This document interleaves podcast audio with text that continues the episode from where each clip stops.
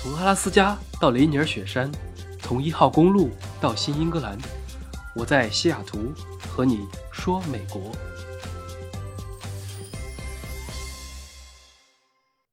Hello，大家好，欢迎来到本期的饭后说美国。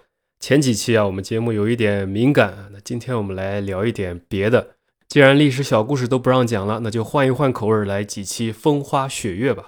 我还是更喜欢这种轻松的话题，轻快的内容和烧脑的内容穿插着来，这样大家才不会那么的累。一转眼，现在已经十一月份了，深秋季节，天气冷了，有些地方甚至一秒入冬。天冷的日子最适合在屋子里面开到足够热，开着暖气或者壁炉，晚来天欲雪，能饮一杯无。之前聊过几期关于美国喝酒的趣事，大家都常说“酒逢知己千杯少，话不投机半句多”。有听众表示没有听够，所以未来几期我会全部来讲几种不同的酒，把世界上六大烈酒讲一遍。说是讲酒呢，也是讲故事啊，讲一讲世界的风土人情，带你从地球的这一端去另一侧，或者从时空的两百年前到昨天、今天，来闭着眼睛穿梭一下。你今天听着我的酒是发生在热辣的海岛，明天可能就去了英吉利海峡，再下一周可能就是身处冰天雪地的西伯利亚。所以坐上时光机，我们来发车吧。我会尝试用第一人称来讲几个故事，把自己想象成故事里的主角，大家也可以适应一下，这样可能有更好的代入感。我来发挥一下创作能力呢。今天我们就先从龙舌兰开始吧。相信各位肯定在美国电影里面见过一幕场景，就是男女主角置身于喧嚣的酒吧，桌子上摆放着一杯龙舌兰酒，一个碟子，两片柠檬和一小撮食盐。当剧情高潮来临之际，只见男主角首先把盐撒在手背虎口上，大家可以伸出手来做这个动作啊，伸出你的左手，假装你右手端了一个酒杯，然后左手的虎口上面抹一点盐。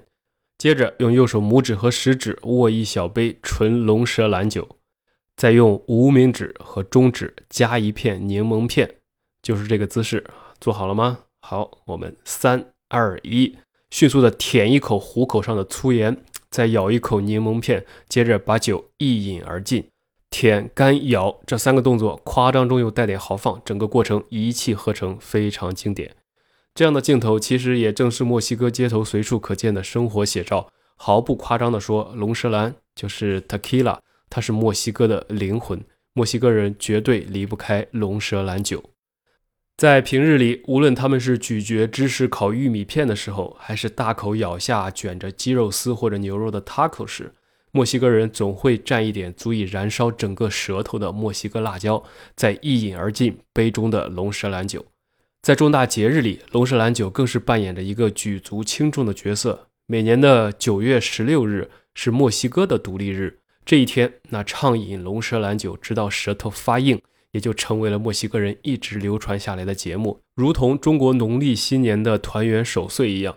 而龙舌兰酒也离不开墨西哥这个国度，它是墨西哥的特产，因为酿造这种酒所需要的原料龙舌兰草，正是墨西哥的一种特殊的原生植物。它有时候会被人认为是一种仙人掌或者芦荟，但实际上它的渊源却和百合比较接近。比如说，你如果去网上搜龙舌兰草，看它的图片，是有一个很大的很大的根茎，当地的人称之为龙舌兰的心。那这颗心呢，就非比寻常，可以长得很大，重量高达八十到三百磅，在某些高地上生长的那种稀有品种，甚至可以重达五百磅，也就是超过两百公斤了。它的长相很像一颗巨大的凤梨啊，内部多汁，富含糖分，因此非常适合用来发酵酿酒。这种龙舌兰草大概有一百多种分支，其中这里面最优质的一支叫做蓝色龙舌兰啊，蓝色。而日常我们所说的龙舌兰酒 Tequila 就是用这种优质的蓝色龙舌兰酿造出来的。我不确定在国内中文是怎么翻译这个酒的，好像有些地方叫特基拉酒。如果不是蓝色的这种，而是龙舌兰草的其他分支酿造出来的酒，它就不叫 Tequila，而是叫梅斯卡尔酒。所以在国内一般都认为 Tequila 就是龙舌兰，龙舌兰就是 Tequila。但实际上，严格来说，用龙舌兰草酿造出来的酒种类很多，不是每一种都能这么叫，就像不是每一滴牛奶都叫特仑苏一样。只不过一般大家为了方便啊，当我们说龙舌兰酒的时候，大家都默认是 Tequila 了。所以这些就是这个酒的名字渊源。接着啊，我们说说历史啊，这款酒的历史也很悠久。说到墨西哥，大家都知道他们的原住民是印第安人。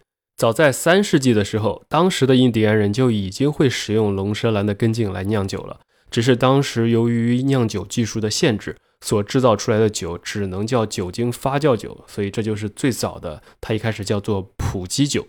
后来呢，当西班牙殖民者来到了这里，还带来了成熟的蒸馏技术，他们就把最初的普基酒再经过蒸馏，就得到了今天的龙舌兰酒的这个大类啊，叫做梅斯卡尔酒。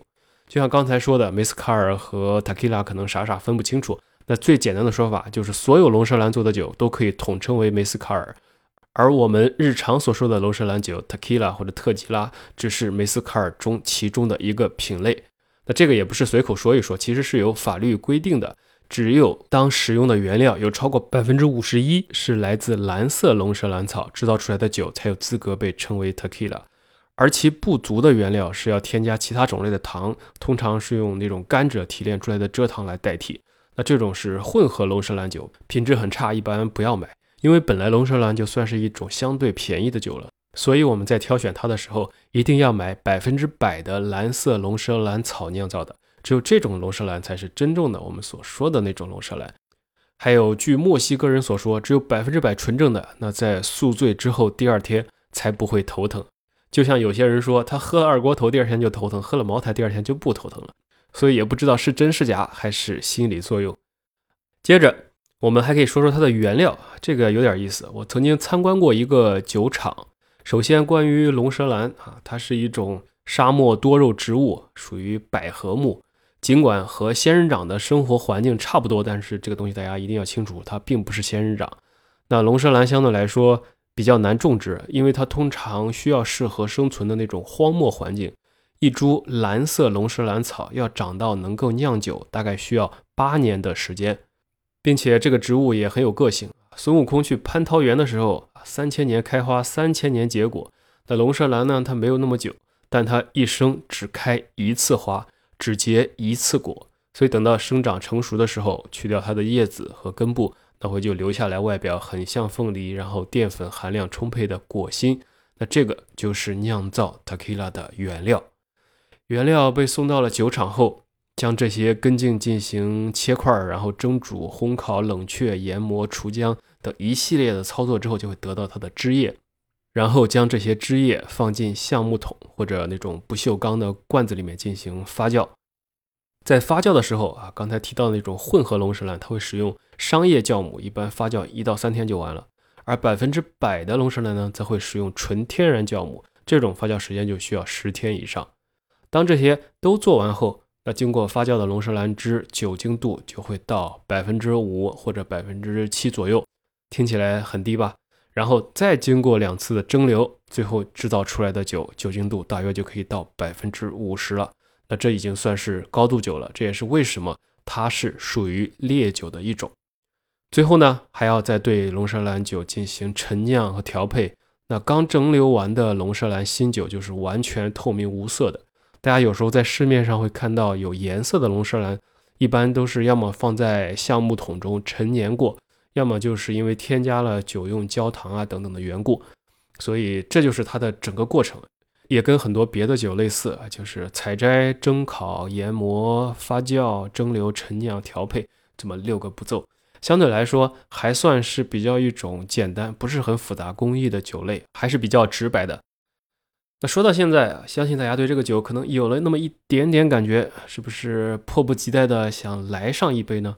那我在这里就劝你不要期望太高，因为我个人觉得这个直接怼一口啊，并不是那么的好喝，但是它非常的亲民，以及花样很多，所以深受很多老百姓的喜欢。除了刚才说的经典传统喝法外，现在龙舌兰最多的就是冰镇饮用，还有更多的是调制成鸡尾酒。比如说玛格丽特、地狱龙舌兰，还有龙舌兰日出等等这些名字，不知道各位有没有听过？传统喝法刚才已经说过了，流行的就是酒加柠檬加盐的组合。这种喝法其实说起来都是怪美国的大力宣扬，所以如今已经盛行全世界了。再给大家加深一下啊，就是用柠檬在左手的虎口上挤一点柠檬汁啊，这样你的手上面不是有点湿吗？然后就可以在这种沾有柠檬汁的有点湿的部位撒上少许盐，盐就可以附上去。接着你拿起装有龙舌兰的小杯子，用舌头把虎口上的盐一口舔干净，迅速把酒一饮而尽，再把柠檬含果肉的一边含在嘴里啊，整个人就麻了，彻底麻了。它的加强版还有一种更刺激的喝法啊。将盐，你可以抹在你男朋友或者女朋友的脖子上，并让他含住一片柠檬，你就可以先舔一下盐，再吸一口柠檬，最后将酒一饮而尽。这个感觉已经接近是情趣喝法了啊！大家可以自行尝试、自行开发。这是现代流行版，但其实，在墨西哥呢，最普遍啊、最传统的喝法还是干饮，也就是不加任何配料啊，一杯直接下肚。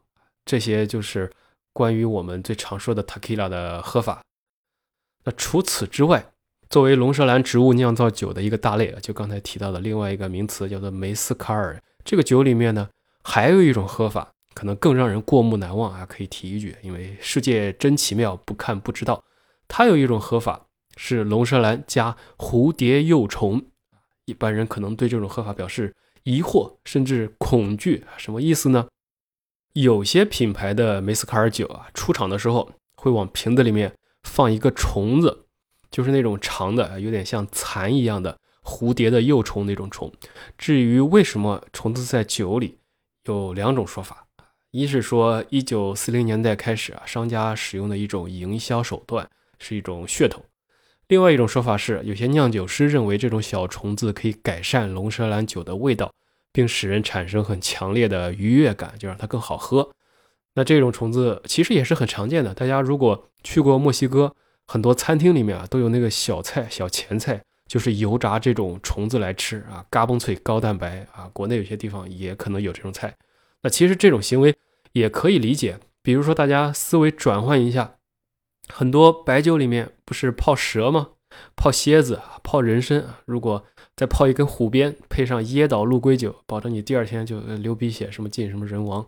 那其实都是一个道理啊。自古以来，酒里面泡什么的都有啊。所以墨西哥人他们往里面泡一个小虫子，也就不是什么怪事了。那这些是关于龙舌兰酒。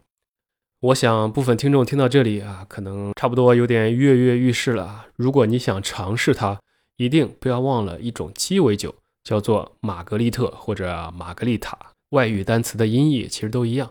我在墨西哥的时候啊，每天晚上一杯，看着它的颜色，就能让我想起很多数不清的东西。且让我给你娓娓道来啊。先来一句题外话，就是大家，你上次看纸质书是什么时候？是昨天、上周、一个月前，还是一年前，甚至五年前了？年轻的你肯定也曾经捧过很多书阅读过。这其中有一个是作家小仲马，他有一个著作叫做《茶花女》啊，大家可能有点印象，就讲述了一个爱情故事。故事中的女主人公就是叫玛格丽特。这个人啊，说起来是明朗、美丽、善良、聪明啊，虽然沦落风尘，但始终拥有一颗纯洁的心啊。最终，当然爱情都是悲剧，玛格丽特选择牺牲自己，去成全了他人的幸福。那他和男主人公之间的这个故事也让很多人印象深刻，也就成就了经典。所以玛格丽特这个名字啊，似乎就很有魔力。说起来，它你就能想到很多不同的东西。它不仅仅是《茶花女》里面的故事名字，不仅带着一种不太好形容的 old school 的调调，它还是一款非常著名的鸡尾酒的名字。而它的基酒就是我们这期所说的龙舌兰。除了龙舌兰的介绍啊，刚才说的那么多，这期我更想讲的其实是这款用龙舌兰打底做的鸡尾酒。所以，如果大家想尝试龙舌兰，可以就从这个玛格丽特开始。那现在我们才算是进入正题，和大家说个故事吧。啊，我们想象一下，把时间拨回接近一百年前，一九二六年，另一个平行世界的我去墨西哥旅游。那一年我二十六岁，这是我的寻梦环游记。那是一个冬天。虽然美国已经很冷了，但是热带的墨西哥两面环海，依然用温暖的气候欢迎了我。我当时的第一站是降落在了墨西哥城，作为世界上的十大城市之一，这里的大指的是人口，它有着西班牙殖民时期留下的各种精美的建筑，以及令人畅快淋漓的墨西哥美食，更有数不胜数的博物馆、广场、壁画、雕塑、纪念碑等等，这些都深深吸引了当时的我。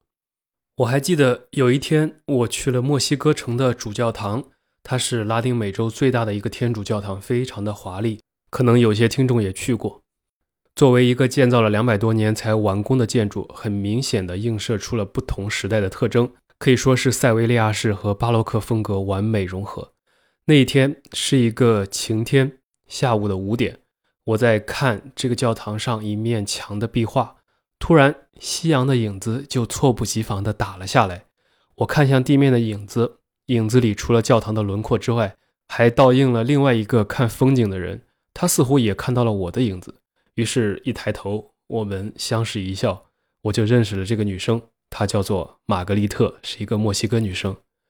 后来，我们就在一起了。我们从墨西哥城出发，逛遍了太阳、月亮、金字塔。我们站在瓜纳华托远眺，满眼尽是绚丽的色彩，就像是上帝不小心打翻的调色盘一样。我们还一起参加亡灵节，感受生命和轮回的意义。直到有一天，我们一起打猎。打猎本身是一个很常见的活动，可以打鸭子、打兔子、打野猪。但是那一天，意外发生了。